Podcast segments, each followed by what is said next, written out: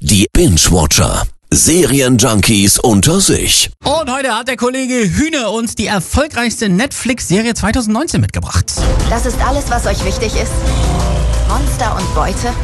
Das ist alles, was ich brauche. Marius, Frage vorweg, wie ist es eigentlich möglich, dass The Witcher die erfolgreichste Netflix-Serie des Jahres ist? Die habe ich doch erst vor ein paar Wochen entdeckt. Ja, da bist du nicht der Einzige, der sich das fragt. Es ist wohl nur eine Hochrechnung von Netflix, Ah. die den Witcher auf den Serienthron hieft. Könnt dem Schicksal nicht entkommen, nur weil ihr euch davor fürchtet. Es kommt. findet Gerald von Riva. Siehste. Worum geht's beim Witcher? Ja, um den Hexer Geralt von Riva, gespielt von Henry Cavill. Den kennen viele vielleicht als Superman. Leute nennen euch auch ein Monster. Wieso tötet ihr sie nicht?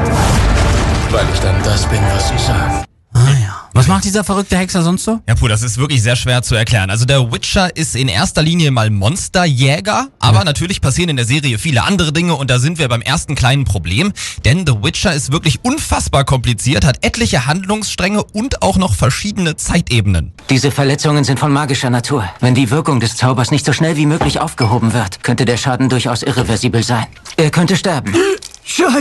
Okay, also du willst auch nicht spoilern. Nein, nein. Wer sollte The Witcher denn auf jeden Fall gucken? Na, vor allem für alle, die die Bücher gelesen haben oder die Spiele gespielt haben, ist es genau das Richtige. Aber mittlerweile sagen sogar viele, The Witcher könnte der legitime Game of Thrones Nachfolger werden.